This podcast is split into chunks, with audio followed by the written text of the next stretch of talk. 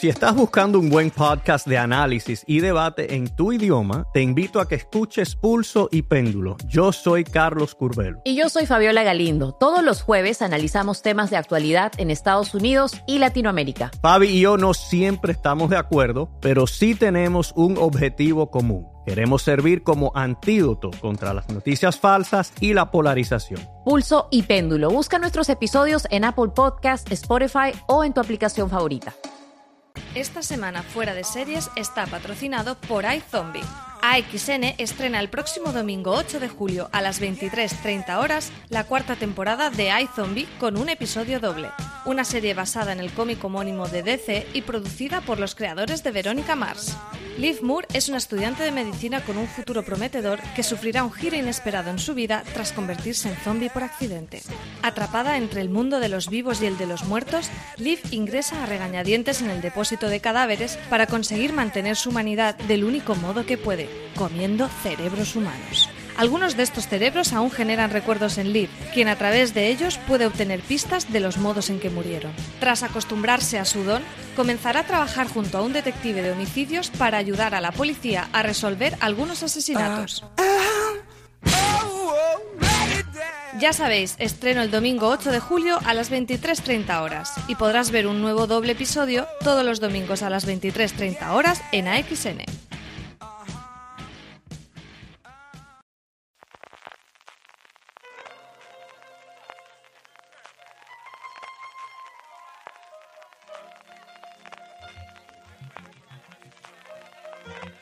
Estás escuchando Fuera de Series con CJ Navas.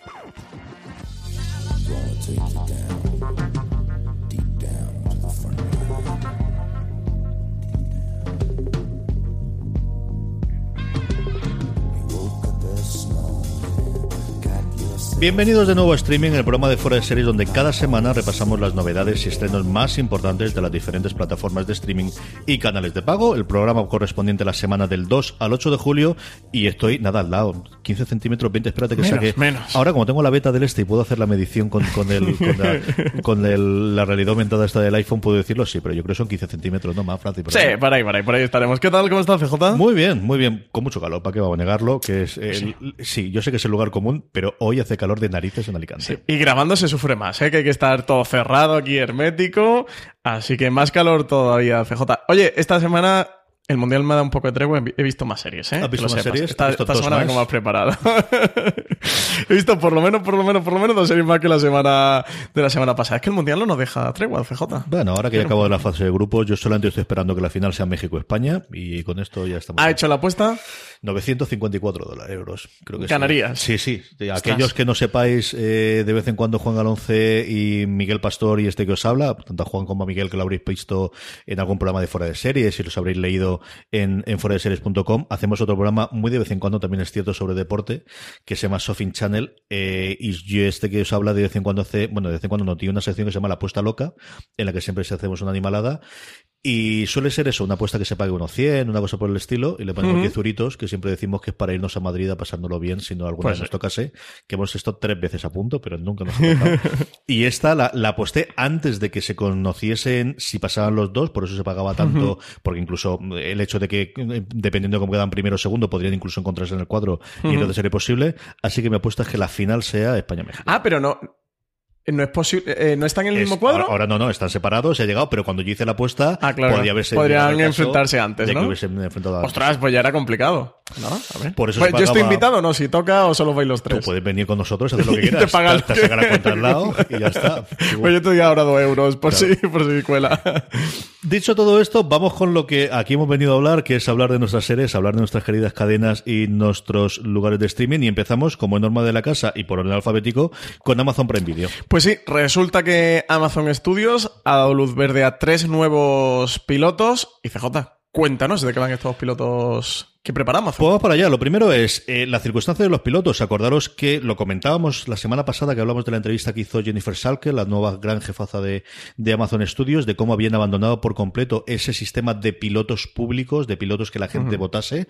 Eso no ha vuelto, por mucho que digan pilotos, por mucho que últimamente están comprando las series de golpe, sino que van a ser pilotos en el sentido tradicional de, venga, compramos el guion, ruédame esto y vamos a ver si queremos que caiga a serie o no, pero se han confirmado que no van a poder verse antes de que en su momento confirmasen eh, la serie. Como tú comentabas, son tres pilotos de jóvenes adultos, de lo que ahora es YA o de novelas, sí, sí, de novelas juveniles, es decir, de bueno, lo, que hemos visto con eh, me sale sin sajo, pero vamos, ¿cómo se llama la, serie esta de, de, novelas llevadas a la, al cine con, con Jennifer Lawrence? De, eh, sí, los, juegos, del hambre, los juegos del hambre o Divergente, la saga Divergente, todo esto. Ahora cuando habla incluso de la, de la temática de alguna de ellas, veréis que tiene un tono clarísimo. clarísimo la peli que hizo Jason Reitman con Charlize Theron, que además se llamaba Young Adult, se llamó así ese rollo. Entonces han cogido tres. Eh, las series se llaman Pánico, eh, Los Salvajes o The Wilds y College, eh, sería la idea de universidad, ¿no? College es como yo lo llaman.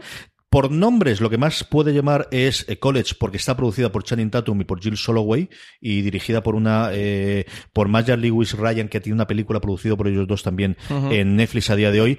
Es la más simple en cuanto a premisa. Al final es un conjunto de chiquitas que se encuentran en la universidad que comparten habitación y sus vivencias y ocurrencias. Todo además veremos que ya no solamente John Adult, sino además un toque muy femenino, al menos en dos de las tres producciones.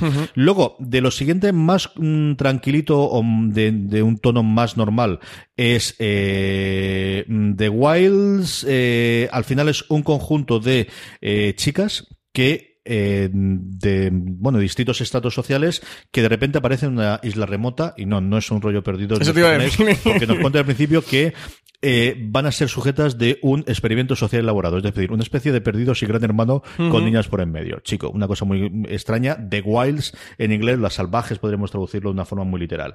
Y luego la que más me ha apetecido a mí de nombre inicial eh, y de la premisa, muy tono juego del hambre, es Pánico, creada por eh, eh, Oliver es el apellido de la señora eh, ah, que estuve buscando, Lauren Oliver, eh, basada en su propia novela. Me ha gustado el hecho de que la va a crear la propia creadora de la novela.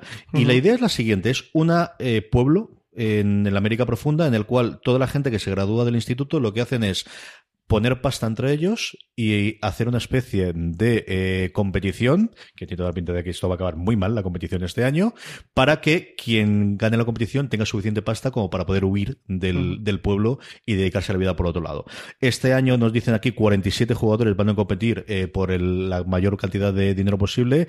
Eh, todos ellos, la, frase es muy chula esta de todos serán cambiados y solo uno ganará. Eso es una pinta de juegos del hambre y de que pues muere gente, pero terrorífica, terrorífica. Como os digo, no hay ningún proyecto de, definitivo, todos los proyectos son simplemente pilotos a día de hoy, pero bueno, otro cambio y en un hueco que desde luego Amazon tenía entre las series más para adultos o decididamente para adultos que tienen y las eh, toda la parte de animación y sobre todo la parte infantil que como os digo tienen cosas muy muy muy interesantes y cubriendo ese hueco que, cada vez tiene mayor demanda especialmente a nivel de cine y que no se ha visto tanta serie últimamente ¿no? la verdad es que no y bueno también complementan la oferta porque todo lo que ha anunciado Amazon Studios desde que entró Jennifer Salk eran grandes proyectos el de Conan el Bárbaro el del Señor de los Anillos este de ciencia ficción que tenía el el, creador de Battlestar, el Ronald de Moore. Sí, que todavía no sabemos el título ni sabemos ni nada tenemos título. Eran todos como proyectos muy high concept, ¿no? Muy bestiales de la nueva, la famosa nueva Juego de Tronos de Jeff Bezos. Y, y estos tres proyectos de premisa bastante interesantes y parece con un buen respaldo, sobre todo, hombre, tener a Jill Soloway de productor ejecutivo de uno de ellos, desde luego que, que sí que te da toda la confianza que, que, te puede dar el nombre de Jill Soloway y que cubren otro hueco diferente, ¿no? Más series de un perfil un poquito más bajo, pero que pueden encontrar un público diferente al, al que van a encontrar esas series como la de Ronald de Moore o la del Señor de los Anillos. O sea, que si te dijesen a día de hoy que la han comprado directamente como series sin pasar por el piloto, me lo hubiese creído perfectamente. Colarían perfectamente, sí, sí, totalmente. Eh, HBO España lo tenemos muy tranquilito esta semana porque dimos todas las novedades y casi todo se estrena a partir de la segunda semana de, julio, pero Movistar Plus sí tenemos alguna que otra noticia y sobre todo comentar un poquito y empezar a hablar del día de mañana. Pues sí, eh, tenemos eh, un estreno el 4 de julio, animado Presidente, CJ, que, que comentan que, el, que en el mundo de la serie ya le están dando suficientes azotes a Donald Trump, que tenemos a Diane Lohar en The Good Fight hablando de él, que, que tenemos ahí a, Bill Maher, ¿no? Que, que, no puede vivir sin, sin su acoso a Donald Trump. Todo lo del late night. Sacaban un artículo en el Hollywood Reporter esta semana de, de cómo había cambiado tantísimo la forma de hacer los monólogos. Si estás buscando un buen podcast de análisis y debate en tu idioma, te invito a que escuches Pulso y Péndulo. Yo soy Carlos Curbelo. Y yo soy Fabiola Galindo. Todos los jueves analizamos temas de actualidad en Estados Unidos y Latinoamérica. Fabi y yo no siempre estamos de acuerdo, pero sí tenemos un objetivo común. Queremos servir como antídoto contra las noticias falsas y la polarización. Pulso y péndulo. Busca nuestros episodios en Apple Podcast, Spotify o en tu aplicación favorita y el resto del contenido late night, desde luego que, lo tienen.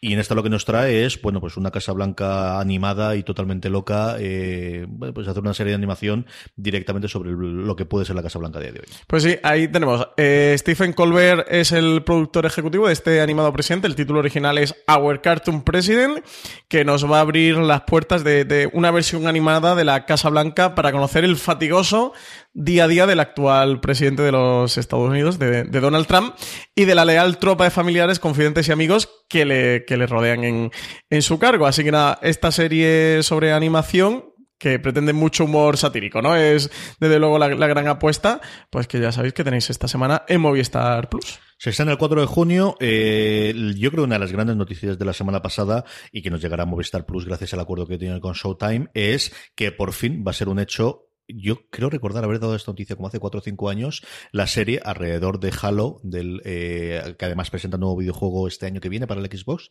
finales de este año, primeros del año que viene, si no recuerdo yo mal, que salió algo en L3 y que por fin va a ser un hecho la serie. Pues sí, por fin ya tenemos confirmada CJ.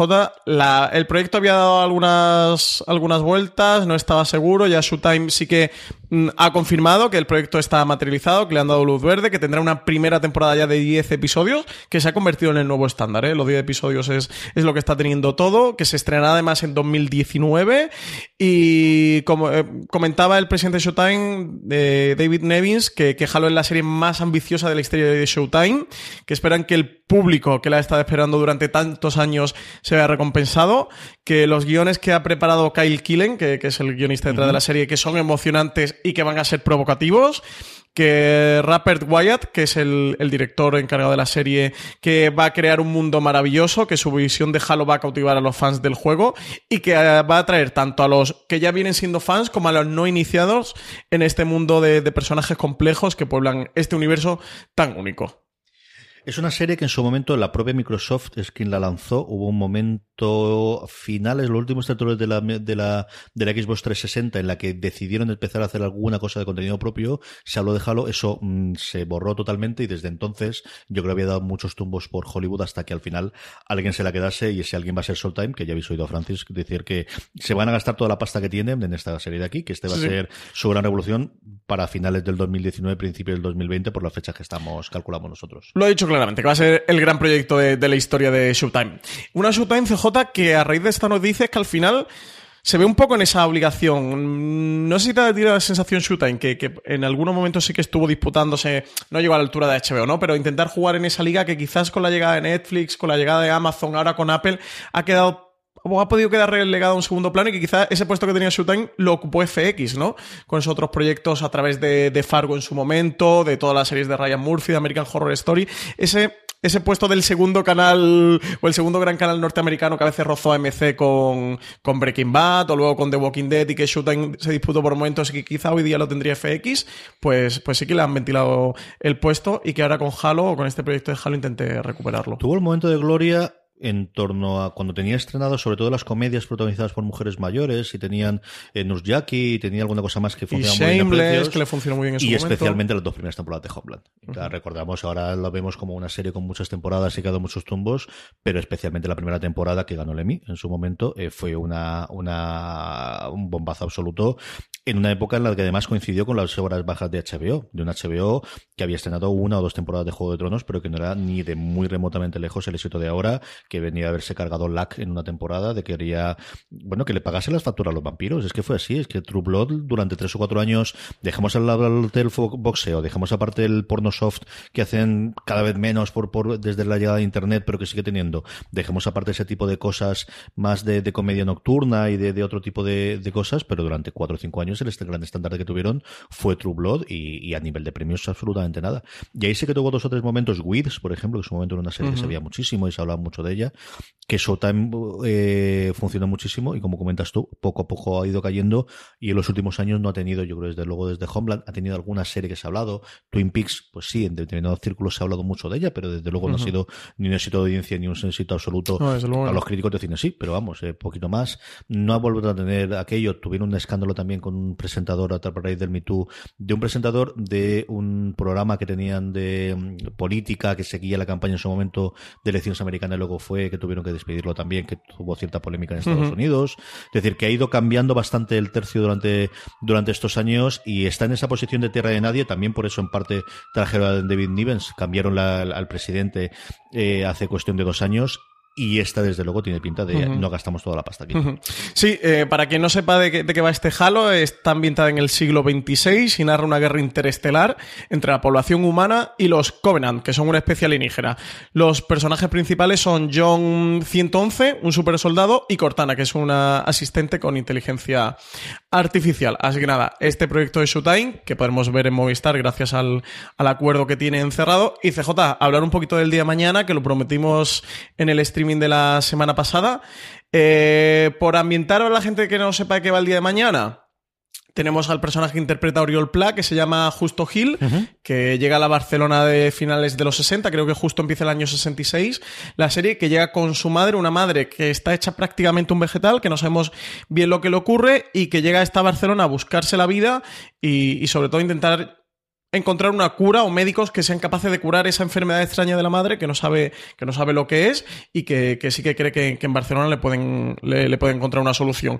Llega de primeras a casa de un primo, de un primo, que el primo literalmente ni se acuerda de quién es, no es el típico primo del lejano de la familia que llega de, oye, aquí estoy y vengo a quedarme en tu casa. El primo, buena persona, lo acoge y vemos a un personaje que es muy buscavidas, que va a empezar como asistente de la peluquería que tiene este primo, que luego se va a hacer agente comercial de unas Olivetti, de unas máquinas Olivetti, una máquina de escribir que va vendiendo puerta a puerta y luego que va, se inicia en el mundo este de la venta por, por catálogo que, que surge a finales de los 60 y que está intentando encontrar la, la cura del, de la madre y entre medio va a conocer el personaje que interpreta Aura Garrido. Eh, el argumento así de primeras, CJ es un tanto raro, adapta la novela de título homónimo el día de mañana de, de Pisón. ¿Y qué, qué, te ha parecido a ti? A mí me este muchísimo. primer episodio? Era, me ha gustado muchísimo, de verdad. Eh, yo no, no había visto algún tráiler, sabía que estaba Aura, que estaba el resto del elenco, el, el eh, Mariano Barroso en la dirección.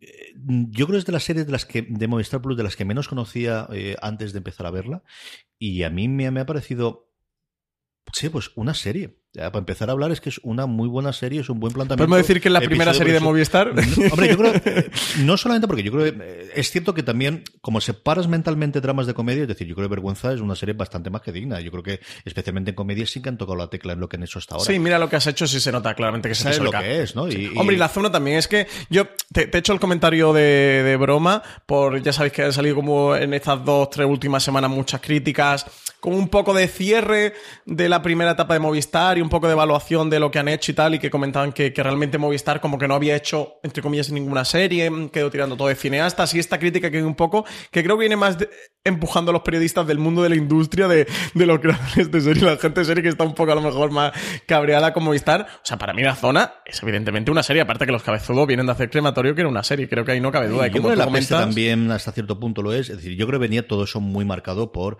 eh, el último padre, estreno que había tenido. Que por un lado sí que se notaba mucho que era eso, y luego posiblemente sea la peor, peor a nivel con de diferencia, sí. y, a, y, a, nivel de, de, de, del resultado que han tenido, aunque luego los números te decían que estaban muy bien. El lunes cuando estuve yo bueno. No sé. Que como aquí Yo- no lo sabemos, como aquí sabemos yo lo que te me dicen. dijo el, el presidente de Movistar Plus que estaba muy contento con la había llegado. Si ese muy contento es porque hay más de 10 o más de 10.000 o más de 100 millones, no sé decírtelo. Sé lo que dijo él públicamente. Y es lo que a, repito aquí. a lo mejor Domingo Corral le No, dijo, pero- oye, tampoco esperes que Pero podría haber dicho otra serie, ¿sabes lo que te quiero decir? Que podría decir, estamos muy contento con cómo funcionó la peste. Que no le hubiese ocurrido nada. Y no, no, la que dijo es, estamos muy contento con cómo ha ido eh, matar al padre. Y a mí esta me, me ha sorprendido desde el principio, de verdad que me ha gustado muchísimo. No puedo decir otra cosa. Eh, sin meternos más, yo creo- estoy tan subido que creo que tenemos que hacer un review porque creo que da mm, para hacerlo. Creo que él es un personaje muy además de ser americano. Si estás buscando un buen podcast de análisis y debate en tu idioma, te invito a que escuches Pulso y Péndulo. Yo soy Carlos Curvelo. Y yo soy Fabiola Galindo. Todos los jueves analizamos temas de actualidad en Estados Unidos y Latinoamérica. Fabi y yo no siempre estamos de acuerdo, pero sí tenemos un objetivo común. Queremos servir como antídoto contra las noticias falsas y la polarización. Pulso y péndulo. Busca nuestros episodios en Apple Podcast, Spotify o en tu aplicación favorita. Have you ever felt depressed about work only to have your dad be like, Why are you so down? So you told him you hate your job, and he said, Well, you better talk yourself out of it. And then you thought, Hmm, I love to talk. I could host a podcast. And then you went to Spreaker from iHeart and started a podcast and got good at it, then monetized it, then quit your boring job, then told your dad, Thanks for the advice. And he was like, Well, that's not what I meant, and I don't understand what a podcast is, but you seem happy, so that's great, kiddo. You ever do that? Well, you could. At Spreaker.com. That's S P R E A K E R. Ask your dad. You actually don't. Que es cierto de, de, de, de- este sinvergüenza Sí, que te cae bien. Sí, o sea, sí. es Pero es un personaje bastante pillo, ¿no? Por lo que podemos ver, un pillo un poco un con un... sinvergüenza que te No, cae no bien y al que entiendes el por qué hace las cosas y, y, y luego Aura Garrido está sencillamente que se come la pantalla pero porque la cámara adora a esa mujer entonces es imposible que esté mal ¿no? y, y el tono ese de dulzura que tiene con fuerza y con todo lo demás siempre está ahí y luego un elenco de secundarios que está muy bien la ambientación está muy bien hecha se nota el que a día de hoy con efectos especiales te permiten hacer bueno leche se lo han hecho en la serie de Antena 3 que yo cuando hemos visto los montajes de, forma de, de FX de Velvet en su momento y, y te dan el pego pues aquí para la Barcelona del 60 de, de finales de los 60 pues más todavía El plano de la llegada a Barcelona, de la Barcelona, que más me recuerda mucho al plano que tiene en La Peste. Cuando él llega a Sevilla es un plano calcado de ese plano muy bonito, las cosas como son. Y la carga policial que tiene en su momento, y los bien. comercios, y los coches, y de verdad que está muy bien aumentada. No, no puedo decir otra cosa. Si no lo he visto ahora por prejuicios, por es una serie española, por vedla al menos el primero, mirad a ver si, si realmente os, os puede encajar, porque a mí, que de inicio de ser una serie, sí sin pasarse, acabé de verlo, acabé de ver primero, le dije a Lorena, ponte a verla, porque si te gusta la vemos juntos y yo creo que te puede gustar. Y a mí me ha parecido, no una serie digna, me ha parecido muy buena serie, ¿verdad? Me está gustando mucho y empieza a haber un run run en la crítica. Este lunes cuando estuve yo en Bilbao, cuando nos invitaron la gente de Sundance TV, que, que lo comentamos en fuera de series y lo demás, todo el mundo ha hablado de lo mucho que le había gustado la serie. Ujú. Y es que solo he visto el primer episodio y es la típica serie que viendo el primer episodio. No quiero mojarme a, a emitir un juicio sobre ella porque no termino de tener claro por dónde va a tirar. Así que en streaming, cuando acabe la temporada, son solo seis episodios. Eh, si te parece, CJ, cuando acabemos los dos la temporada la volvemos a comentar, a ver qué nos ha parecido, más allá de a ver si conseguimos cuadrar un review y comentarla sin spoilers. Eh, perdón, con spoilers. A mí la serie tengo que decir eso, el primer episodio me ha gustado sin tener muy claro a dónde va a ir. Creo que la gente va a acercarse, o sea que es un producto que puede ser muy interesante. El personaje de él me ha gustado mucho, ese es el típico es un personaje un poco de sus buscavidas, pero llegando a ser un poco canalla y cara dura. Eh, un personaje bastante ambiguo, que sí que podemos marcar eh, dentro del, del antihéroe, que de luego es interesante. A mí hay un punto del que me resulta muy interesante, si exploran el personaje por ahí, que es el tema eh, que además comentan en, en, un tipo de narración que creo que le hace muy bien a la serie, y que tampoco estamos, eh, sí que estamos acostumbrados más verlo, de verlo en cine. A mí tenía esta narración, este montaje de narración muy chulo en Yotonia, la, la última película de Margot Robbie, que, que llegó a los Oscars, de ir contándote los, los, hechos pasados a través del presente y a través de declaraciones en el presente. Y como vemos el día de mañana es personajes que en la actualidad están... imagino que haciendo declaraciones o son testimonios policiales de, de, quién era este Justo Gil, que es la policía quien está intentando sacar un perfil eh, sobre él y sobre los hechos que han ocurrido, que, no vamos a decir por, por no entrar en spoiler. El tipo de narración me llama mucho la atención y ese perfil que comentan sobre el de eh, es una persona que se negaba a ver la realidad cuando no le gustaba eh, se negaba a, a, verla y él tiraba hacia adelante y que nos lo muestran ya en, en este primer episodio con cosas que, que, ocurren alrededor de la madre. Creo que pueden dar mucho juego a hacer cosas interesantes con el personaje y con la serie. Pero a ver qué tal. A nivel de producción está muy chula. creo que la ambientación de esa Barcelona de finales de los 60, de esas primeras ya revueltas contra, contra esa España franquista, de, de ver esa manifestación que hay de los curas, pueden dar a un debate social interesante y todo el mundo que ha leído la, novela, la novela de, de Ignacio Martínez de Pisón habla muy bien de ella y que, que, es una novela interesante. A ver qué tal esté el día de mañana. Sí, yo por concluir, a mí esas eh, entrevistas a cámara me han gustado mucho. Yo leí sobre todo en el grupo de Telegram nuestro que, que había gente que no le gustaba porque decían que te estaban destrapando la, la, historia que ocurre después o lo que ocurre. A mí me han, eh, no es que no me hayan molestado, es que me ha gustado. Creo que te dan una tercera vía uh -huh. y te adelanta. Es cierto que es una línea complicada de hasta cuánto quieres adelantar la narración con hechos que no han ocurrido y cuánto quieres poner ahí semillitas de cosas que van a ocurrir para que las tengas detrás de la mente, pero me ha gustado, de verdad que eh, no puedo decir nada malo, ¿eh? Me, me, me, es una serie que me, ha gustado mucho y como digo, quiero, tengo ganas de hablar de ella, tengo ganas de hablar más de lo que vamos a hacerlo hoy. Vamos con Netflix, Francis. Pues Netflix tenemos dos estrenos. El primero, primera temporada de Good Girls, eh, que llega el 3 de julio, una comedia negra de NBC que está protagonizada por Christina Hendricks, Reta y Mae Whitman. Es una historia de tres mujeres que van a decidir atacar juntas un supermercado para recuperar el poder y salir de la ruina financiera sobrevenida. Eh, una serie que trae buenas críticas de Estados Unidos, que yo le tengo bastante ganas de, de echar un vistazo. CJ, ¿te ha llegado a ver algo o no? Simplemente por ellas tres, no. No he visto absolutamente nada, pero es una de las que tenía ahí de en verano con tranquilidad, si es posibilidad, y ya ahora que compro los derechos internacionales de Netflix, con más razón todavía, solamente por ellas tres vale la pena, al menos verlo. ¿no? Decir, pues sí. la, la, relación de ellas tres, que son tres actrices a las que yo he visto en un millón de cosas, precisamente ahora estaba viendo a, a Cristina Hendricks en la primera de Happy Leon, al que me uh -huh. a poner a verla de nuevo. Eh, es, es, que cualquiera de las tres, solamente por ella, vería la serie con ellas tres juntas y haciendo lo que dice Francis, ¿no? De, por circunstancias distintas, las tres se han encontrado en la ruina, con, bueno, en algunos casos propios, en algunos casos porque los maridos son una panda de sinvergüenzas y deciden que la solución no son malas, es atracar y robar. Es una cosa de punto de inicio de partida, está muy, muy bien. Win, ya empieza win-win. Sí. eh, luego, el segundo estreno que tenemos de Netflix esta semana es Juegos Sagrados, Sacred Games, que llega con su primera temporada el 6 de julio como punto fuerte, el punto exótico que tiene, y es que es la primera producción de Netflix en la India. Es la adaptación de una exitosa novela de Vikram Chandra, que fue publicada en 2007, eh, que viene como con los protagonistas, dos estrellas de Bollywood, de apellidos y nombres impronunciables para mí. Así yo que te estaba viendo y digo, se ha atrevido a decir el, Freno de la, mano. la, creadora. Voy a ver si se atreve también con los actores, porque he visto lanzado, he visto he tirado de freno de mano. Es que Vikram Chandra, bien. Ahora, Nawasuddin Siddiqui, pues más complicado. Y Saif Ali Khan, bueno, al final ya lo he dicho, si es que, sí, sí, sé, te, sé te, que no, me, arriba, no me he podido resistir con el indio. Pero va complicado. La serie está ambientada en Bombay, eh, narra el trasfondo oscuro que se encuentra detrás del crecimiento económico de la India, es decir, mafias, corrupciones, thriller político y policial de, que, que nos trae este Sacred Games y desde luego que, que, que sí que llama la atención, ¿no? Proyectos así de Netflix. Sí, señor. Eh, vamos a hablar un poquito de las series que se estrenaron la semana pasada y empezamos por Paquita, que es al final lo que estamos hablando todo el mundo. Francis y yo, cuando hemos grabado, cuando estamos grabando esto, hemos visto ya los tres episodios que os comentamos. Eh, hablaremos con ella con spoilers en un review que realizaremos uh -huh. con Marina segurísimo, eh, de los cinco episodios de, de, esta segunda temporada y también hablando un poquito del fenómeno, aunque en el último fuera de series de esta semana también repasaba con ello con, con Marina. ¿Qué te han parecido los tres? Pues me ha gustado mucho. Es que, bueno, no le sorprende a nadie de, creo que oyente de streaming que ya nos conozca, que, que somos todos en la redacción de Fuera Series muy fans de Paquita Salas. Con el episodio, que creo es el segundo, ¿no? El episodio es que los vi hace van y medio, un par de semanas. El episodio de, de la coach, de, de, una coach que llega a, a PS. La coach es el primero. El primero. Que es el más largo, dura 45 minutos y la coach es toda la parte de la grabación de la película junto con. Sí, el, con segundo es, el, el, segundo, es el del es catálogo de... y el tercero es el de Lidia San José Superstar, Eso. que Marina está ahí con su campaña de la nominación a los feroz de Lidia San José. Yo, con el primero, con el tema de la coach, me reí mucho, me divertí mucho. Creo que es una parodia muy buena de todo el tema de los coach y, y vamos a reírnos un poco de, de, esta realidad que hay la grande empresa.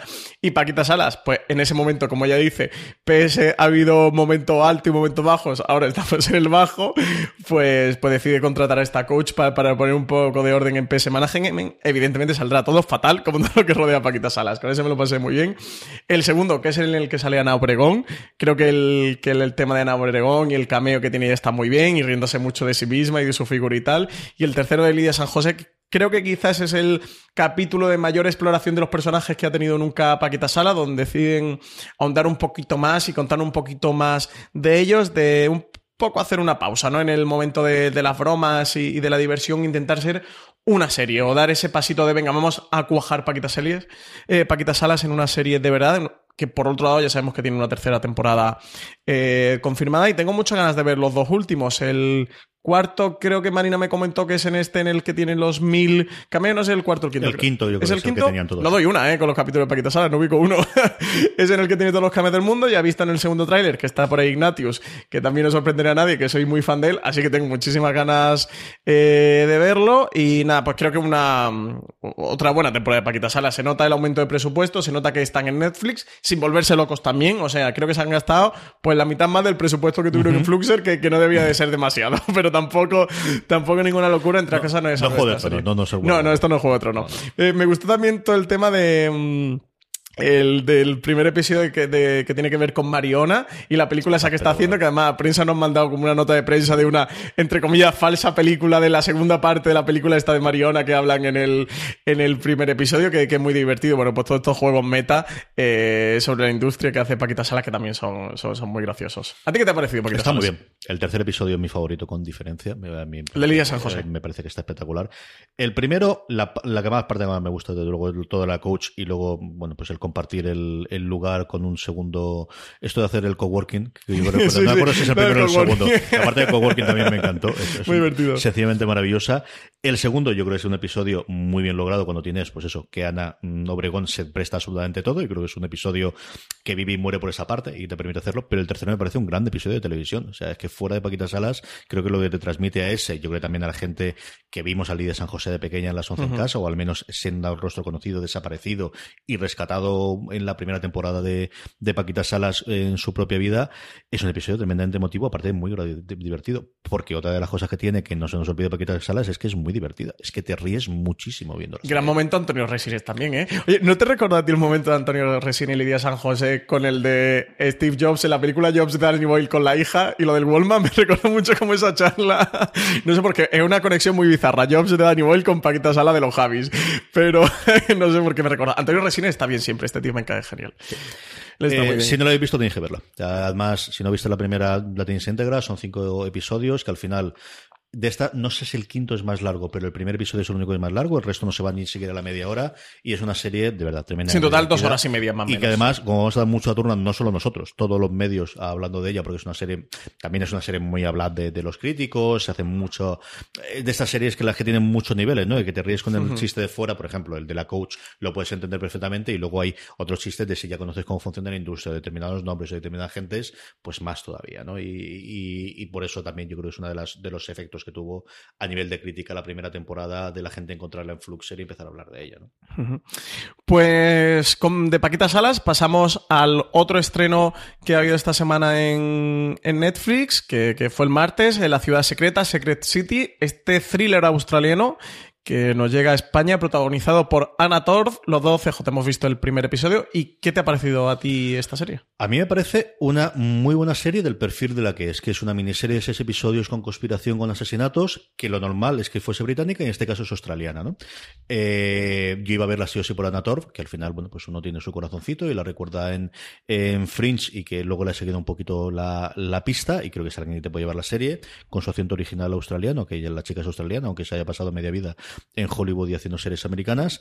Y es una serie, lo comentábamos eh, algunas veces cuando, cuando hablamos, muy del estilo de las que los británicos suelen hacer dos o tres todos los, los, años, que los australianos también han hecho. Yo he visto un par de series australianas también de tono eh, similar, en el cual combinan una investigación con una eh, conspiración detrás, en este caso una conspiración que tiene pinta de estar los servicios secretos o alguna cosa de, del gobierno chino detrás de ella.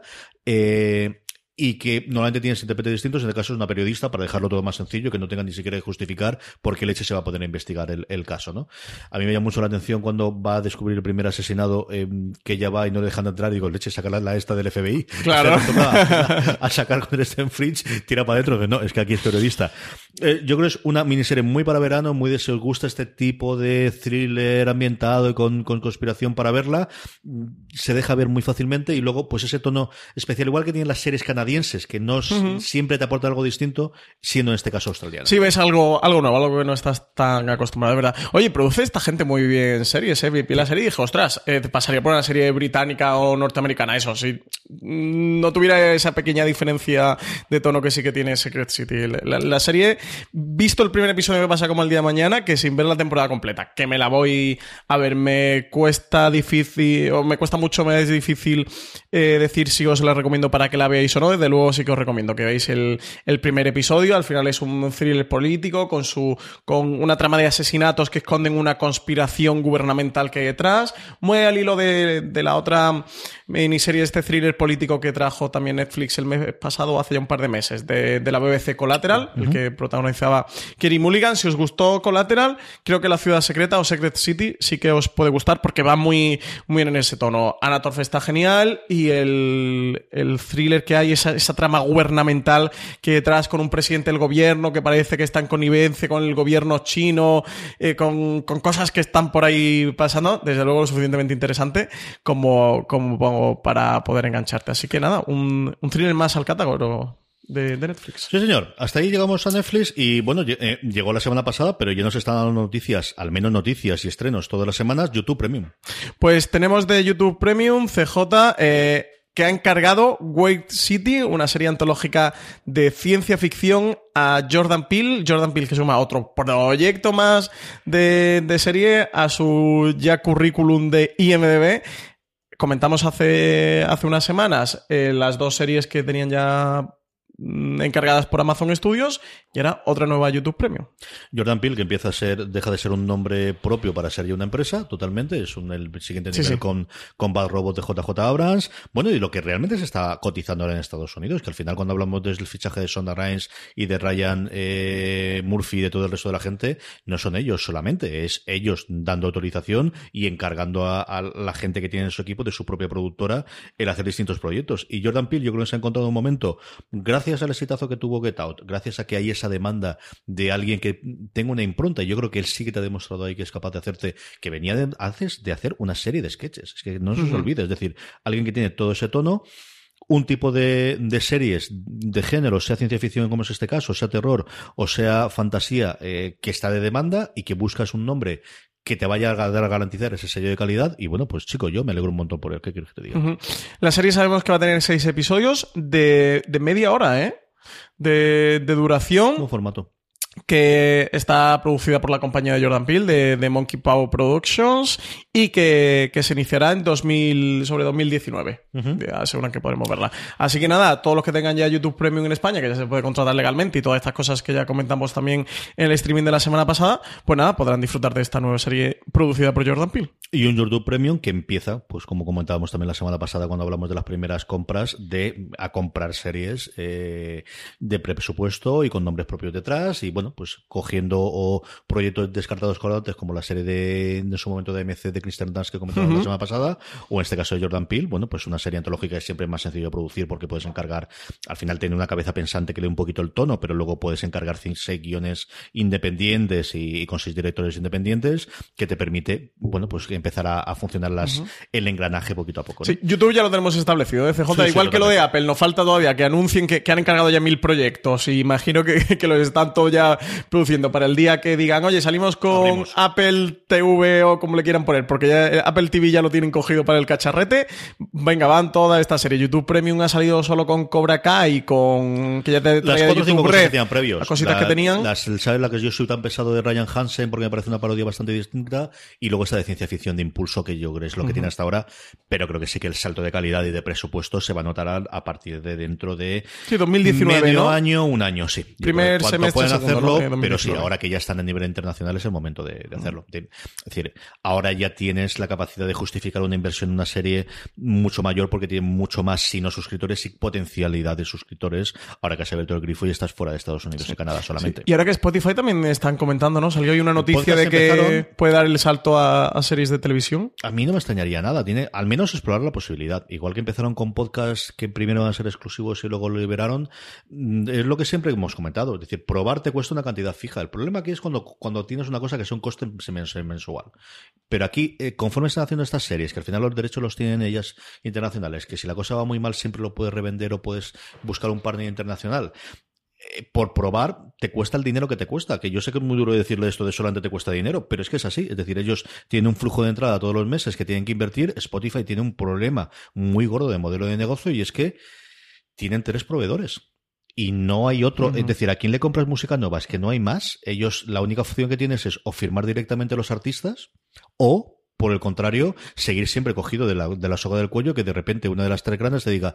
Si estás buscando un buen podcast de análisis y debate en tu idioma, te invito a que escuches Pulso y Péndulo. Yo soy Carlos Curbelo. Y yo soy Fabiola Galindo. Todos los jueves analizamos temas de actualidad en Estados Unidos y Latinoamérica. Fabi y yo no siempre estamos de acuerdo, pero sí tenemos un objetivo común Queremos servir como antídoto contra las noticias falsas y la polarización. Pulso y péndulo. Busca nuestros episodios en Apple Podcast, Spotify o en tu aplicación favorita. Have you ever felt depressed about work only to have your dad be like, Why are you so down? So you told him you hate your job and he said, Well, you better talk yourself out of it. And then you thought, Hmm, I love to talk. I could host a podcast. And then you went to Spreaker from iHeart and started a podcast and got good at it, then monetized it, then quit your boring job, then told your dad, Thanks for the advice. And he was like, Well, that's not what I meant. And I don't understand what a podcast is, but you seem happy. So that's great, kiddo. You ever do that? Well, you could. At Spreaker.com. That's S P R E A K E R. Ask your dad. You actually don't. Ahora que me pagabas 0,70, no, ahora me pagas 0,80. Ahora 0,81, 0,82. ¿Y qué dices? ¿Vas a quitarte el tercio del catálogo? ¿No vas a tener los Beatles? ¿O no vas a tener Prince? ¿O no vas a tener cuál no vas a tener? Y el problema de que al final el catálogo de música, a diferencia de series y de cine, es mucho más valioso incluso que las novedades. Es decir, es que tener. Eh, ¿Las series clásicas son valiosas? Pues para los cuatro fricados como mí, que me gusta ver la serie de los 60 de vez en cuando, sí. ¿Las películas clásicas son importantes? Son importantes. Pero la novedad es la novedad. En música, pues hombre, la novedad es importante, pero como el catálogo lo es prácticamente. Yo creo que más todavía. Claro, y además ahora que han lanzado YouTube Music, que, que está Apple también Apple Music, o sea que cada vez la pues, competencia también es más fuerte. Eh, si Spotify puede tener un contenido exclusivo que paguen la gran diferencia que hay entre Spotify y Netflix es que Netflix paga, pero los derechos se los queda a ella. Spotify no, Spotify lo que hace es servir de intermediario de las gallinas que salen por las que entran. Es decir, eh, esta es la pasta que me entra las suscripciones, y tomar Emmy, Warner Brothers y la otra es Sony, ¿no? Las, las tres que quedan las tres grandes, tomad la pasta. Y que te entonces tiene que esperar, por eso es la movida en podcast, que yo creo que tiene que apostar ahí, porque al final, bueno, pues tienes proveedores distintos en los que puedes llegar a un reparto de dinero como hace YouTube, o en los que no pagarles nada, como es el caso. Bueno, nosotros estamos en Spotify. Tú tienes nuevos clientes, claro. Claro. Y, un servicio más claro adicional. Sí, gente para que esté en tu plataforma y me den otro sitio. Y a nivel de podcasting, por la estructura que ha tenido tradicionalmente el podcasting, de buscar de los anunciantes por tu cuenta, como es en nuestro caso, por ejemplo, a nosotros nos interesa estar en Spotify. Nos interesa porque los oyentes de podcast como tú, que nos estás oyendo en streaming, pues quizás menos, porque lo normal es que si ya estás oyendo este programa es porque ya has tenido un reproductor de podcast. Pero yo siempre digo lo mismo, lo dijimos la semana pasada. La oportunidad que da que a ti, oyente de, streaming, que te gusta ver series, la próxima conversación que tengas con familiar que hace tiempo que no veas o con amigos. Que por cierto debes tener. O sea, no, que tengas hipotéticamente. Me la juego a que vais a acabar hablando. Si os gusta el fútbol ahora del mundial, y si no también, porque está en la fecha que está, y si no de series, porque la gente habla de series en las conversaciones habituales, Francis. A mí me ocurre alrededor y nadie sabe, con muy poquitas excepciones, eh, de fuera de series, aunque luego te encuentres de repente madres del colegio que son oyentes nuestras y que son lectoras nuestras. Estas circunstancias ocurren, ¿no? pero salen las conversaciones de series porque al final es como hablar de qué calor hace en Alicante, es que es así. Bueno, pues la posibilidad, como os decía, de que en esta conversación le digas, pues yo oigo estos podcasts, y, pero ¿dónde está? Métete en Spotify, es que el 90% va a tener la aplicación en el móvil y que a partir de ahí puedes hacerlo, esa labor de difusión sí que nos viene Sí, porque si no lo hemos dicho por streaming, se puede escuchar fuera de series y streaming por Spotify. Así que recomendarlo, recomendarlo a todos familiares. Pero de verdad que, que, si queréis hacer una labor buena con nosotros ahora en verano y, estas cosas es cuando vayáis a la playa, cuando juntéis con la familia, cuando juntéis con los amigos ahora en vacaciones, ponerles un podcast y ponérselo. Lo ideal es. Un podcast no, fuera de series, un podcast cualquiera, ¿no? un podcast nuevo, pero vamos. que lo ideal es que se descargue una, un reproductor de podcast, sí, yo creo que tiene mejoras. Pero siendo eh, realistas y siendo conscientes, coger ese Spotify, se lo ponéis ahí dentro y poquito a poco, conforme le vaya gustando la cosa, yo ya sé que ellos van a buscar otra, otra herramienta para poder reproducirla de mejor, en mejor solución que la que tiene Spotify, que a día de hoy es una cosa pensada para música y que la que han metido el añadido podcast, no nos, no nos engañemos. También te digo que, que yo que, bueno, siempre he escuchado en, en reproductor de podcast los podcasts. De hecho, empecé a escuchar podcasts porque me compré el primer iPhone hace mogollón de tiempo y me bajé a Apple Podcast. Dije, ¿qué es esto de Apple Podcast? ¿Quiénes son? Y ahí empecé a descubrir podcast. Pero aquí trabajando en ordenador, que tienes Spotify abierto para ponerte una canción o algo de esto, he dicho, oye, Para me apetece escuchar este programa de Fuera de Series que no he escuchado. Y he puesto Fuera de Series, o bueno, ya lo tengo, ya estoy suscrito a Fuera de Series y me he escuchado un podcast de Fuera de Series en Spotify yo, ¿eh? O sea que al final también tiene la utilidad, bueno, pues igual cuando estás en YouTube, que dices, oye, me voy a poner esta canción ya que tengo aquí YouTube eh, abierto. CJ, eh, es- Cadenas de cable, que hemos hecho esta transición por aquí. pero Sí, no, te iba a hacer un pequeño paréntesis para contar lo de las eh, eh, compañeras del colegio de, de- de tus hijas que las madres dicho y tal de fuera serie. Me pasó es que no te lo he contado. Y a lo mejor al oyente de streaming le importa menos, pero te voy a contar que vino el otro día un, un amigo y tal que sabe que trabajo en Fuera de Series y que hacemos todo esto y que tenemos podcast y tal, pero que, bueno, que ve series, pero tampoco de una manera como muy loca, ¿no? Y que ha escuchado algún podcast, pero nada muy fanático. Me dijo, hostias, ¿no sabes que el otro día eh, le comenté yo de Fuera de Series a mi cuñado y tal? Y me dijo, no me digas que tú conoces a Francis de Fuera de Series. De, pero si yo soy súper fan de Fuera de Series hace un montón de años, y yo leo la web todos los días y escucho los podcasts, y me dijo, tío, mi cuñado me dijo que os conocía hace un montón de años y que os lleva, que os leí, que os escucho y tal, y que es muy fan vuestro. Digo, hostia, pues mira tú, que al final estas cosas pasan, el mundo es muy pequeño. A mí me paró el otro día un querido oyente nuestros en la estación de tren de, de Elche. Estaba esperando para coger el tren para venir para Alicante y se me acercó. Tú eres CJ Navas de fuera de Ah, pero porque te reconoció físicamente. Físicamente, pero además iba yo impresentable como siempre, con la gorra y con el y con la gafa de sol. Es Como las estrellas. tenía- como te encuentras sí, a Brad Pitt en una estación sí, de tren. se ve que igual. había gafas de sol y, nada, y nada, le agradezco muchísimo eso, si nos está escuchando ahora, porque de verdad que es esta cosa que te hace ilusión. ¿no? Yo recuerdo también que nos pasó una vez a mi hermano y a mí hace un porrón de tiempo en, en Madrid, de a las, saliendo de una conferencia que daba Alma y en el metro nos, nos pararon. Y siempre te hace ilusión, ¿no? Porque al final ves los números y sabes, sabes de- a ciencia cierta que te están oyendo, pero el que se te acerque a alguien te diga, oye, me gusta lo que hacéis, el este. Soy yo. Sí, en, la parte de Está está la tienes ahí. Es divertido. Pues nada, CJ, así que nos pasamos ya a las cadenas de cable después de este pequeño paréntesis. 5 de julio, en calle 13, primera temporada de Desaparecidos en el Lago, un thriller eh, que llega al canal de cable. También tenemos 8 de julio, Extreme va a emitir la primera temporada de American Gods, que ya sabéis que yo soy muy fan, que tenéis además el review en la cadena de Fora Series. Tenéis el review que hicimos de American Gods junto a Paco Gurney, eh, Ángel y Richie Fintano, ahí lo podéis encontrar. Bueno, mm, para quien no sepa de qué es esta serie, es adaptación de una novela de título homónimo de Neil Gaiman, en el que en el mundo actual conviven los dioses, pero los dioses mitológicos, es decir, de las mitologías egipcias, nórdicas, griegas, romanas, etcétera, etcétera. Una serie de verdad que muy curiosa eh, visualmente. Bueno, pues tan buena como puede ser una serie de Brian Fuller, un Brian Fuller que salió de, ya de la serie, que en la segunda temporada no va a estar a cargo, tampoco estaba Michael Green, el guionista de ella, la serie va a continuar pero sin ellos. Es una serie que, mm, que produjo el canal Stars, que aquí en España se podía ver a través de Amazon Prime Video y que ahora emite Extreme. Y luego, 9 de julio llega a XN la cuarta temporada CJ de eZombie, la estrenan con, con doble episodio, es una serie basada en el cómic homónimo de DC y producido por los creadores de Verónica Mars, que yo creo que es algo que, que se le nota mucho. CJ, tú sí que has estado y ha, y ha ido siguiendo la serie. ¿Qué tal está este zombie? ¿Qué le Y puedes Zombie contar? está adaptado en el cómic, pero muy libremente. O sea, es cierto que la protagonista se llama exactamente igual, que ella es una zombie eh, por circunstancias que le ocurren que no son ni de lejos las mismas que ocurren en el, en el cómic, y luego se separó. Creo que es una serie que se ha ido encontrando a lo largo del tiempo. La primera temporada era una temporada muy Verónica Mars, en el sentido de que había un trasfondo, pero sobre todo era el caso de la semana, en el que ella, bueno, pues tiene que alimentarse de, cerebros, entonces lo que hacía era encontrar trabajo dentro de una morgue para poder eh, comer los sesos de personas muertas y de esa forma no tener que matar absolutamente nadie. Y entonces eso le percibía conocer mm, casos por los cuales había muerto y entonces a partir de ahí investigaba. En algunos casos resolver un asesinato, en algunos casos algo que le había quedado pendiente y resolverla. Era una serie tremendamente amable, tremendamente con ese tono, desde luego, que tenía Verónica Mars. Ella está espectacular, la protagonista.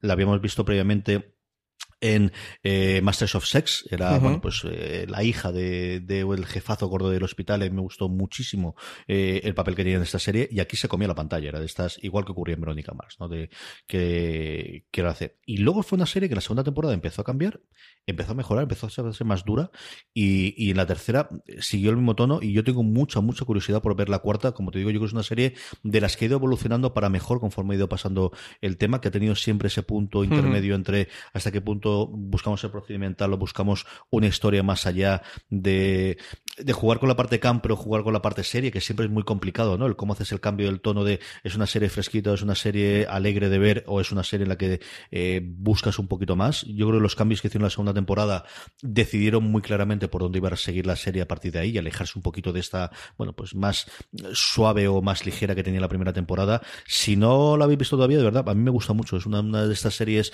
bueno, que se queda en los huecos, que, que quizás es menos, sobre todo porque lleva cuatro temporadas, pero es muy, muy, muy, a mí me parece una serie muy divertida. Ujú. Pues nada, ya lo sabéis. Eh, estreno este domingo, 8 de julio, a las once y media de la noche, con doble episodio. Tenéis esta cuarta temporada ya de eZombie. Y CJ, pasamos a las recomendaciones de la semana. ¿Con qué te quedas tú de todo lo que se estrena? A mí me apetece mucho ver Good Girls. Me quedé con ganas cuando la estrenaron en NBC y, y verla a través de Hulu. Y ahora que la trae Netflix, eh, como te decía antes, por la premisa, por las eh, actrices que la, que la interpretan, es una serie que desde luego veremos en casa segurísimo. Pues sí, pues yo me voy a quedar. Good Girls me apunto a ella. Yo también le echaré un ojo y la semana que viene la comentamos aquí en streaming. Yo me voy a quedar con Juegos Sagrados, con este Sacred Games, este thriller político en- ambientado en Bombay que esconde toda la corrupción política que hay detrás del crecimiento económico de la India. A ver qué, qué tal está esto. ¿Está rodada en, en, en hindú o está rodada en inglés? No lo sabemos. Pues no sé sabría decírtelo. Cuando la veas me lo tienes que contar, a ver cómo está. La verdad es que no se me había ocurrido. original porque no lo No se me ha ocurrido la pregunta. en-. Imagino. O igual la rodan en inglés, no Siendo. Netflix, no me extrañaría que estuviera en hindú, ¿eh? Siendo Netflix. Mejor un HBO o otra serie sí que son. Otros canales sí que son más estrictos para el idioma. Pero Netflix, que a veces juega con ese puntito exótico, con Fauda y con series de este tipo que sí que estén en el, el idioma donde se ambienta, se ambienta la serie, no me extrañaría que, que sí que estuviera en hindú. Vamos con nuestro Power Rankings, vamos ya con las series más vistas por nuestra audiencia durante esta última semana. Sabéis que el Power Rankings podéis votar en él todas las semanas en fuera de series.com o la forma más sencilla, porque os avisamos directamente cuando esté listo el cuestionario, es que os unáis a nuestro grupo de Telegram, telegram.me barra fuera de series. Ahí os podéis unir a más de 700 personas que diariamente hablamos sobre series de televisión y cuando ocurre un evento importante, por ejemplo, cuando eh, colgamos la encuesta para rellenar el Power Rankings y para hacernos la pregunta, como responderemos después en la última parte del programa, pues ahí nos podéis escribir. Entrada en el décimo puesto, nueva entrada de una temporada que la mayor experta que tenemos del tema, María Santonja, me dice que ha valido muchísimo la pena y escribió sobre ella en Fuera de Series, Fear the Walking Dead, que vuelve a nuestro Power Rankings en el puesto número 10. Pues sí. Y los 100 al noveno puesto, la serie que está emitiendo ahora mismo Sci-Fi y que mantiene su posición de la semana pasada. Brooklyn Nine-Nine, que se estrena en Comedy Central y luego está las temporadas anteriores en Netflix, es una de las entradas que más alegría me ha dado esta semana. Es una maravillosa comedia que ha ido nuevamente mejorando con el tiempo del equipo creativo que había detrás de Parks and Recreation. Eh, Brooklyn Nine-Nine se queda en el octavo puesto de nuestro Power Rankings. Y séptima posición para Dietland, CJ, la serie de Amazon que entra por primera vez en nuestro Power Rankings, que cada vez está teniendo mejores críticas. Es una serie que estaba hablando muy bien de ella yo todavía tengo pendiente acercarme. Sí, me ha alegrado muchísimo. Y luego, bueno, pues fruto de una campaña que se ha producido y de, de que han emitido más episodios, de HBO España entra directamente la mayor subida que tenemos eh, en nuestro Power Rankings, Pose, Pose sí, nunca recuerdo si es Pose, Es- es po- Pose sí. Es Pose. ¿Es No, Pose no, o Pose sí? En la serie dicen Pose. Pues entonces, Pose. Pose, la última creación de eh, Ryan Murphy, eh, que en España se puede ver a través de HBO España. Sí, quiere decir como pose o... Sí. Sí, es pose. Realmente lo que significa casi literalmente no es un false friend, eh, es pose. Sí, es Strike a Pose, es verdad que lo que decía, Pose. que es el mundo que teníamos en, en Vogue, sí es cierto que era Strike a Pose lo que decía Madonna en su vídeo en su momento. En- Me encanta la referencia a Maradona. Es es que el vídeo de Vogue Viene de aquí, ¿no? Toda la, gente que salía en medio era gente de esta comunidad. Era las dos cosas que en los 90, principios del 2000 pusieron a lo que retrata Pose, ¿no? A todo este mundo eh, especialmente transexual del Nueva York que hacían este tipo de galas fueron el Paris is Burn en el documental de ese y sobre todo el vídeo de Madonna Vogue en el que empezaba al principio Strike a Pose. Pues era exactamente eso.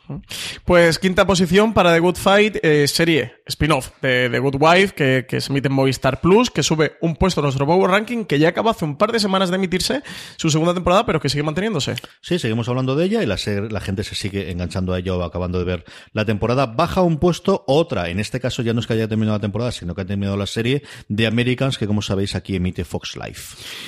Tercera posición, CJ, ya en nuestro podio. Sube cuatro posiciones y esta creo que el boca oreja está haciéndole mucho y muy bien, que es Killing Eve, la serie de BBC América que emite en España HBO España y que sin duda que lo hemos recomendado mucho en fuera de series, tenéis que verla. A ver qué ocurre con las nominaciones de, los semi en cuanto a, a Killing Eve. Los dos primeros puestos, nada, inmarcesible desaliento. Segundo puesto para El cuento de la criada de Handmaid's Tale, que se emite su segunda temporada en HBO España y que yo creo que tiene un influjo de nuevos visitantes y nuevos espectadores gracias al estreno que se ha producido de la primera temporada en Antena 3. ¿eh? Y primera posición, no la han tumbado desde que entró en emisión. Despide su segunda temporada en el primer puesto de nuestro Power Ranking y es para Westworld. Eh, vamos a ir con las proyectos de los oyentes, pero antes esta eh, os dejamos con el sponsor de la semana. Esta semana fuera de series está patrocinado por iZombie.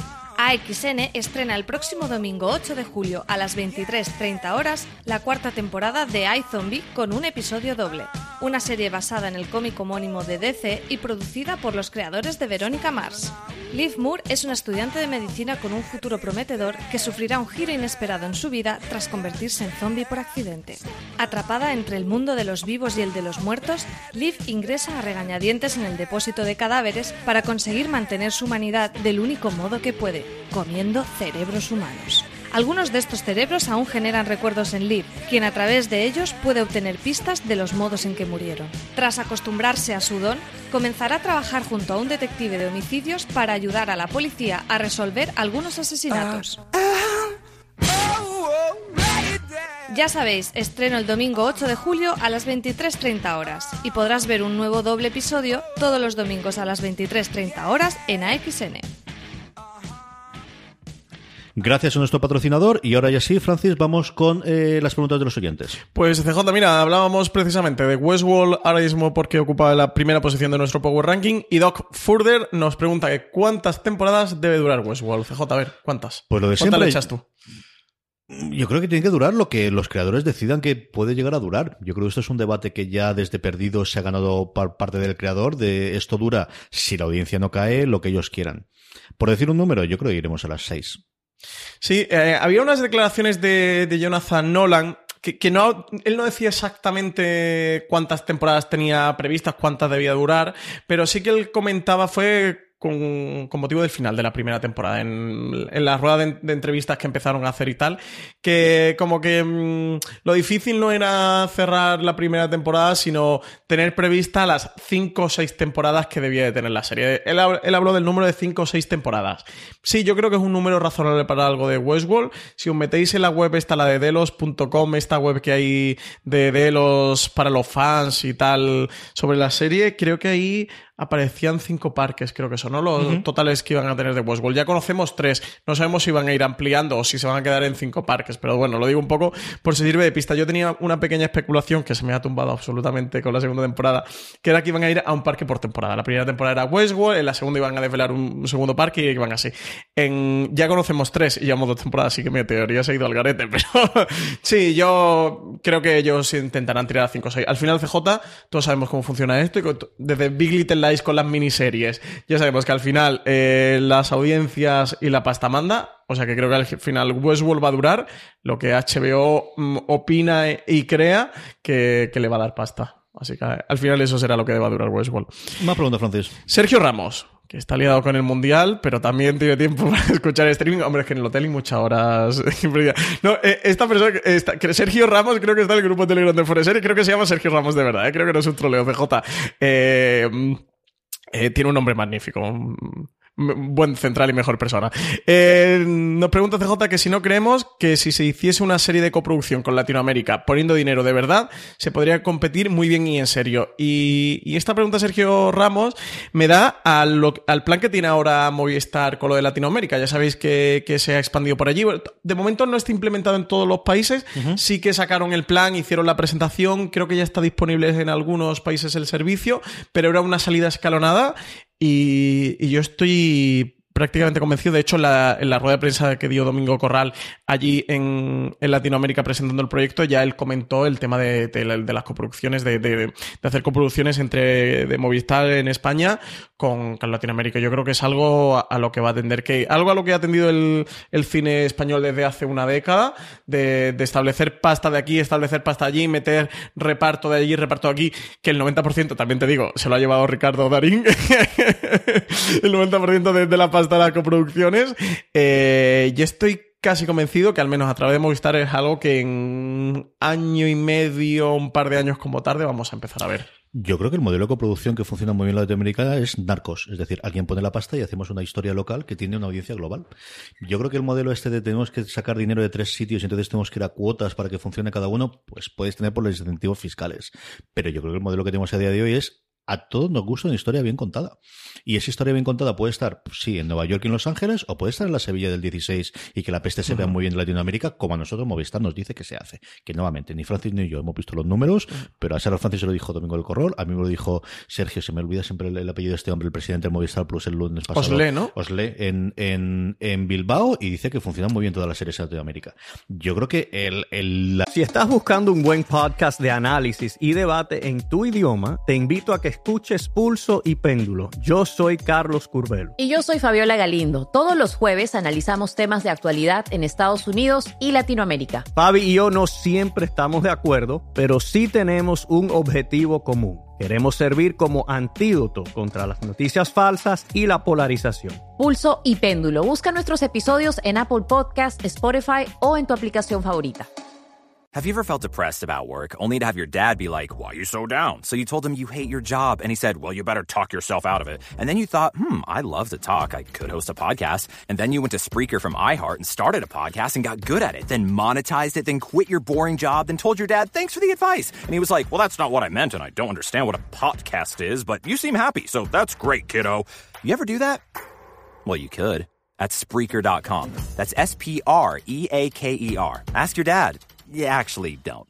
La línea de coproducción tiene sentido en el mundo del cine porque es una cosa cerrada, es una cosa en la que pilles la subvención y tienes que cumplir los, los plazos que haya. Yo creo que en el mundo de las series, el modelo de coproducción es yo tengo una buena historia y el dinero no tiene que venir de al lado, puede venir de Netflix, puede venir de HBO, puede venir de Amazon Prime o puede venir de Movistar Plus, que tenga más sentido todavía porque tienes además una serie de abonados de esta plataforma. Yo creo que va a haber más inversiones en historias de Latinoamérica, sí, igual que creo que va a haber más inversiones en historias que vengan de España y que no tenga que ser lo mismo de siempre, su funcionamiento de series. Yo creo que ese va a ser el modelo de coproducción más que el que tengan cuatro. Que se alíen entre cuatro o cinco canales el ejemplo clásico de Sky y HBO, que es cierto que tienen una cosa muy similar en Inglaterra, ya, pero no es exactamente lo mismo. ¿Y aquí puede ocurrir? Sí. Que creo que un Movistar Plus ahora con Netflix puede hacer una, incluso una coalianza y ver cómo lo estrenan ahora que tienen el acuerdo conjunto, también. Pero yo creo que el modelo mucho más de que hay una coproducción entre dos productoras, una latinoamericana y una, española, es tienes una productora que rueda donde corresponda, va a tener una historia lo que hay. Juan Galonce nos lo contaba Francis y a mí del, del resultado del, del Conecta Afición en Santiago, que habían venido muchísimo. Eh, emisor, por así decirlo, es decir, distribuidoras y cadenas latinoamericanas a captar eh, talento español porque buscaban guionistas y creadores españoles para hacer cosas ellos allí en Latinoamérica y para poder distribuir allí porque se estaba demandando ese tipo de contenido. Sí, yo creo que, que, pues el mundo cada vez va a ser más pequeño, vamos a tener más cosas y, y, y nuevamente yo creo que aquí, de verdad, Narcos abrió mucho el camino de qué funciona y qué no deja de funcionar. Sí, yo creo que ya hemos superado esa barrera eh, mm, de que si la historia es buena, en- puede ser de cualquier parte del mundo, ¿no? Estamos acostumbrados por el tema del cine que todo lo ambientado en Estados Unidos funcionaba en el resto del mundo, porque era lo global. Y tendrás el handicap, y siempre lo americano lo, lo hablaremos, pero porque por tema de presupuesto y por tema de tradición de lo que sea, pero que cuando funciona Dark, funciona Dark, y cuando funciona de verdad Narcos, funciona Narcos. Y ya no hablemos de la casa de papel, porque siempre acabamos hablando de la casa de papel, pero más ejemplo que esto no lo tienes, ¿eh? Sí, sí, yo creo que, que sí que es una barrera, que a lo mejor el espectador hace uno de cinco años no estaba preparado, pero que todo el mundo ahora mismo tiene absolutamente superado. Eh, CJ nos pregunta Lord Shiva, esta pregunta es para ti. ¿Quién es el perrito que ladra en los podcasts? Si es un perrito mío, si es un gatito, lo normal es que Francis. Sí. Eh, el perrito es, bueno, el perro de mi casa, realmente es el perro de, de mi esposa, pero porque eh, todo lo queremos y todo lo hacemos, pero cuando está ella, va detrás de ella, eh, nuestro perrito, sí. Se llama Dolly, por Dolly Parton, sí. ¿Qué voy a decir? Es mío. Pues tras tener aclarado de quién es el perrito, como tú decías, si, si son gatos son míos. Lo que pasa es que los gatos no maullan mientras grabo. No Eso sí, pegarle al micro, saltar encima del- de, la- de las bilis estas que tenemos, de las bilis saltar a la mesa, eh, romperlo todo, sí. O sea, que cuando escuchéis algo que se rompe son mis gatos. Pero... Permitirte que renueves los cables periódicamente para que ninguno se te haga mayor Claro. porque los muerden. Es que se ellos. desgasta. y Entonces ellos te dicen, oye, Francis, esto toca cambiarlo, venga. sí. me, lo, me lo como yo para que a ti no te dé pena tirarlo. Todas estas cosas lo hacen ellos.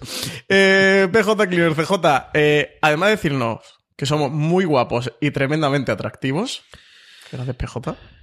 Al nivel de nuestros oyentes.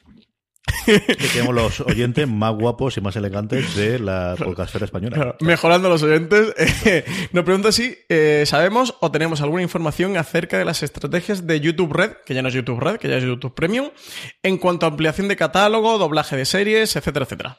Cero patatero. Esto es como aterriza todo el mundo últimamente, que es, le damos al botón y abrimos en más países y el señor YouTube Red, ya no digo en España, en Europa, ni Francis ni yo lo conocemos a día de hoy, pero es algo que ya hemos pasado varias veces. Nos pasó con Netflix, nos pasó con Amazon, nos ha pasado con Sky, ellos lanzan las cosas, normalmente contratan una agencia de comunicación para empezar a darlo, que hasta donde yo tengo conocimiento, YouTube todavía no lo ha hecho, pero llegará, ya sabes tú que esto antes de finales Claro, también estamos en las fechas que estamos. Yo creo que esto empezará a moverlo en septiembre, ahora que le han dado ya el botoncito, luego empiezan a contratar a alguien para tener presencia aquí, pero esto lo ha hecho todas. Es decir, Sí, en estas, sí, sí.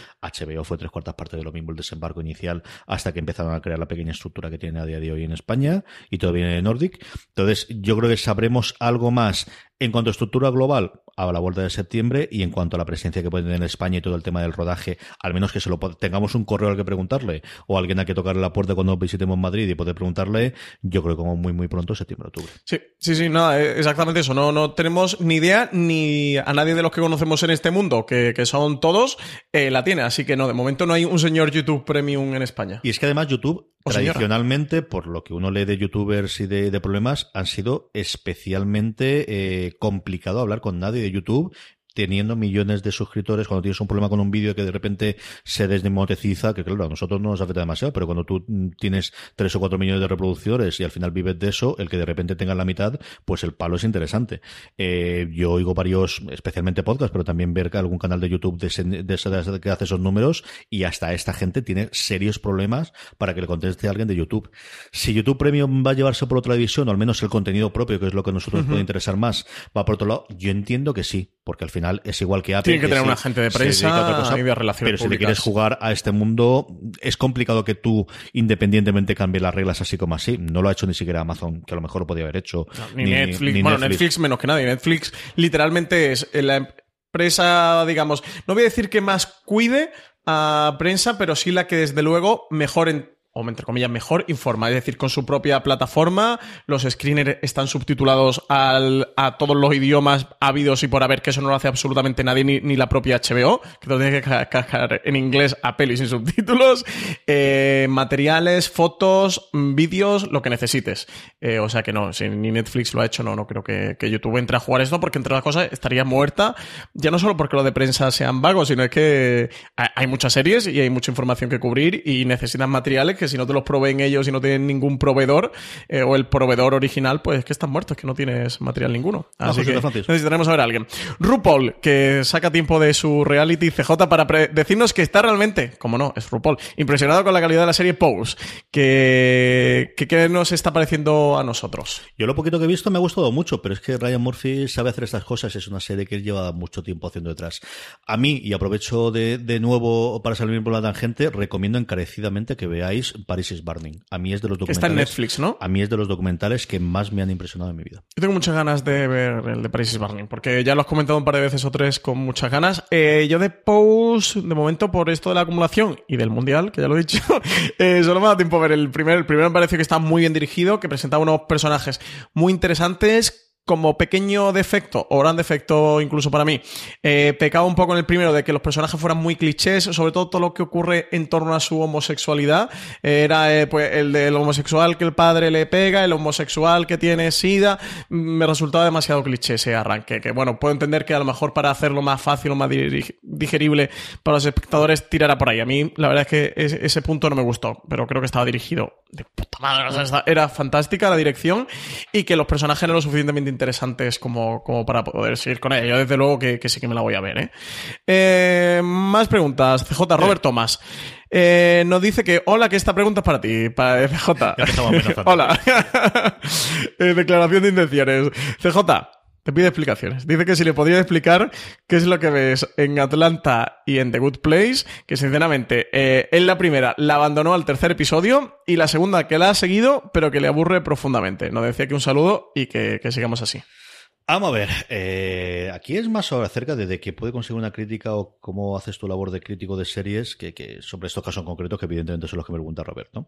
Em, yo puedo tirarme aquí, y soy capaz de hacerlo, 20 minutos glosando las glorias deportivas y que campean por España y las maravillosas que tienen tanto una serie como otra, que son dos de mis series favoritas y estará en mi top 10 creo que eso no va a cambiar absolutamente nada cuando uno ya tiene una opinión formada. Yo creo que al final, ¿por qué me gusta Atlanta? Pues porque es de las pocas series que me sorprende semana tras semana, que son capaces de hacer episodios de quedarme sentado, que dentro del mismo episodio son capaces de tener tres tonos distintos y entender el hilo conductor y no chirriarte y empezar siendo una comedia absolutamente absurda y luego ser un dramón absolutamente alucinante en un periodo de 30 minutos. Y a mí es una cosa que me gusta mucho en las series. Pero es que al final el resumen es ese. Y eso me gusta mucho en la serie. Me ocurre exactamente igual con The Good Place aceptando que, por ejemplo, está mucho, que es una comedia, que cuesta mucho más montarla, que posiblemente algunos episodios, especialmente del tramo intermedio de la primera temporada, pueden ser un poco más flojitos. Es una serie que si no empatizas con los personajes, como suele ocurrir con la comedia, se te puede perder un poquito el tema, pero a mí, bueno, pues adoro por encima de todo a los protagonistas. Ted Danson para mí, pues eso es, eh, como dicen los americanos, de una gloria nacional o un honor nacional.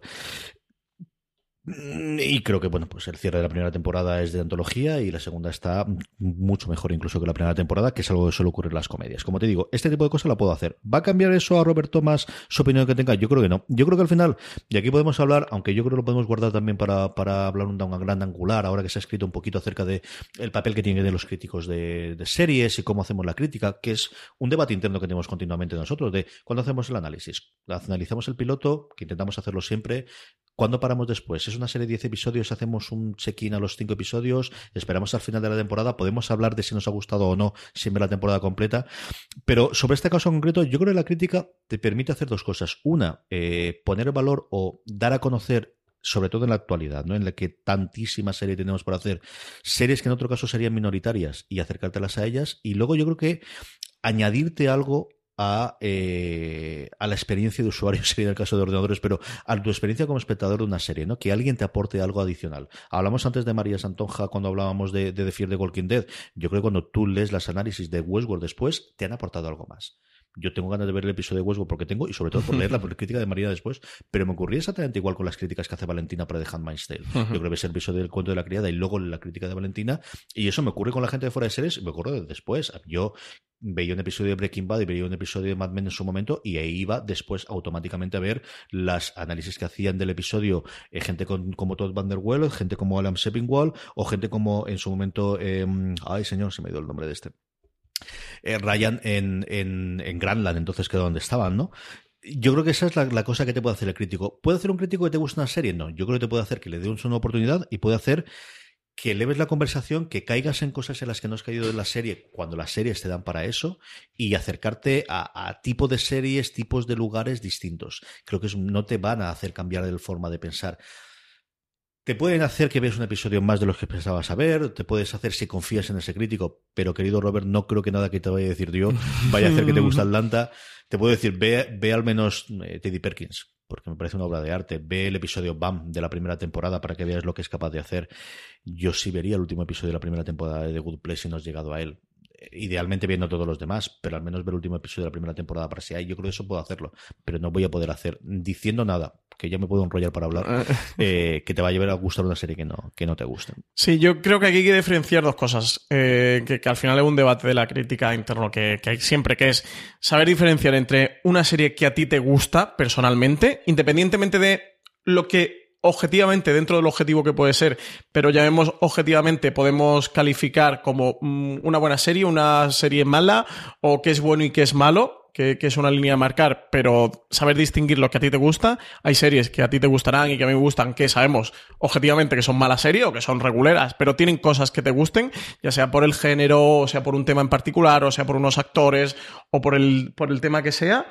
De, de, lo que objetivamente consideramos que, que, es bueno, que es de mucha calidad, que habrá series seguro que consideremos que son objetivamente muy buenas y que a lo mejor tampoco nos gusten. Yo creo que en este caso son dos series objetivamente muy buenas y que además nos gustan mucho. Pero eso no quiere decir que Robert Thomas, por el hecho de que sean buenas, le tengan que gustar y mucho menos que por el hecho que a nosotros nos guste le, a él le tengan, le tengan que gustar. Creo que al final es saber diferenciar series que, que puedes pensar que objetivamente sean buenas y series que a ti te, te- te lleguen a gustar o no te gusten. Y, y ya está, no, no tiene mucho más. Pero como os digo, yo creo que es un tema para, para hablar mucho de, con tranquilidad y sobre función. Francis, por ejemplo, es un gran creyente en la objetividad. Yo no lo soy en absoluto. Creo que esta parte de es bueno, es mala, puedes entender el consenso, puedes al final las votaciones. Yo creo que me ha ayudado con todo lo bueno y lo malo que tiene Rotten Tomatoes, pero al final, bueno, pues ese puñetero número te sale ahí por una determinada razón. Y bueno, nosotros también, no todas las críticas, pero alguna ponemos el antes, durante y después, que es un empeño mío, porque yo creo que se crea una visión y al final es cierto que queremos el número, ¿no? Y también queremos esa parte, aparte de que la, la crítica, yo creo que te puede guiar un poquito.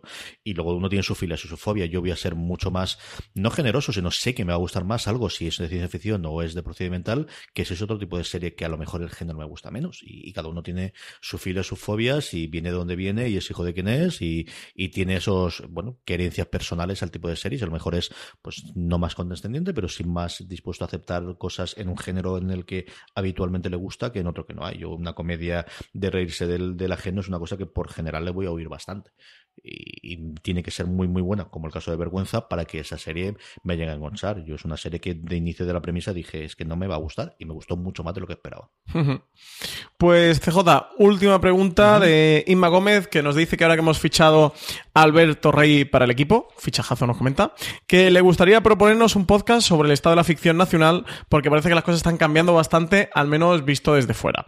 Que la Casa de Papel nos comenta que haya ganado la ninfa de oro en Monte Carlo, que es un puntazo grande, y que Amazon empieza a hacer series patrias, pues también que, lo comentamos en el podcast de la semana pasada. Y falta ver, eh, por ver qué pasa con las cadenas en abierto con los nuevos proyectos que tengan. Pues nada, esto más es una recomendación, así que CJ, nos apuntamos el podcast por ahí, ¿no? A ver si podemos tirar de Alberto, de Marina, a ver cómo lo hacemos. Esto es un angular- un gran angular clarísimo y sí, desde luego yo creo que a día de hoy sí que tenemos, eh, en su momento hacíamos la, una sección en la que hablamos de cómo estaba la producción nacional eh, hace yo creo dos o tres años. Sí, un par de temporadas. y, y yo creo que es una cosa que, que- que podemos saber con Javier Suárez, al que mando un abrazo muy fuerte de aquí, porque además poco más o menos ser su cumpleaños, así que feliz cumpleaños. No sé Feliz cumpleaños, Javi. Eh, pero me- Javi, cuando tuvimos la sección hace tres o cuatro años, hablamos de cómo parecía que la maquinaria empezaba a funcionar saliéndose de la producción tradicional. Y, y aquí es que estamos en un nuevo mundo total y absolutamente, ¿no? Y yo creo que la historia para mí más interesante con diferencia es lo de, lo de, lo de A3 Media Studios. Yo creo que es un puntazo que alguien con, pudiendo hacer todo lo que hay y con varias probaturas, con Fluxer ahora y ahora la app y lo demás, decía de, no, aquí la pasta está en la producción. Aquí lo que tenemos que hacer es, vamos a hacer la producción y ya la espina que ya sabemos que lo que hay viene para acá y le vamos a vender a Movistar Plus. Y vamos a sacar dinero porque lo que aquí es importante es quién se queda con los derechos. Eh, a mí eso me parece un punto interesantísimo desde cómo las grandes mentes están cogiendo las cosas.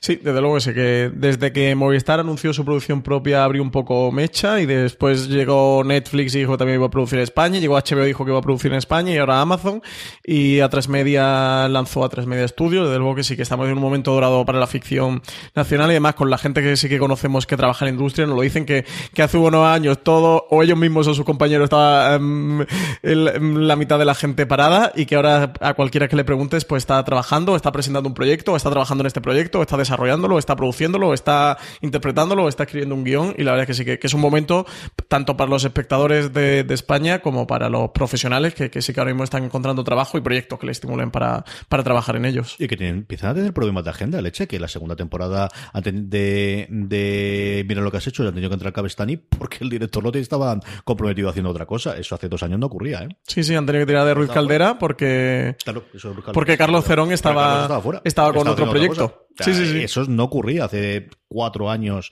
ni de coña. O sea, está, no te digo que todo el mundo esperando el teléfono, pero había cuatro o cinco que podían hacer y ya está. Y evidentemente la revolución no viene por el cine, viene por las series, no se cañemos, viene por ahí.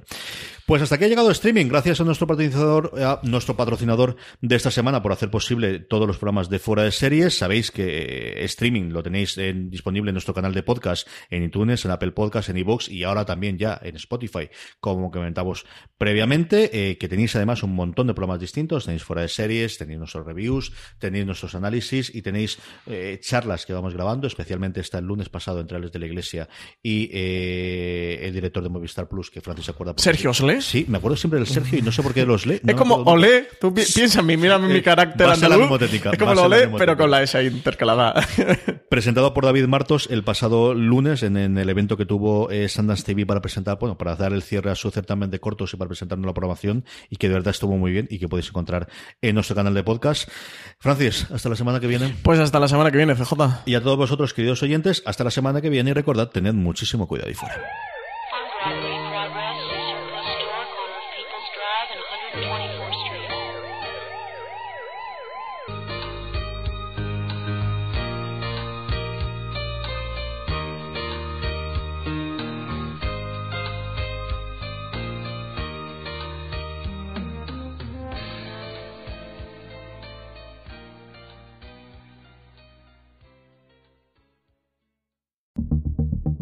Hello, I'm Tom Standage, host of The World Ahead, the podcast from The Economist that explores the future.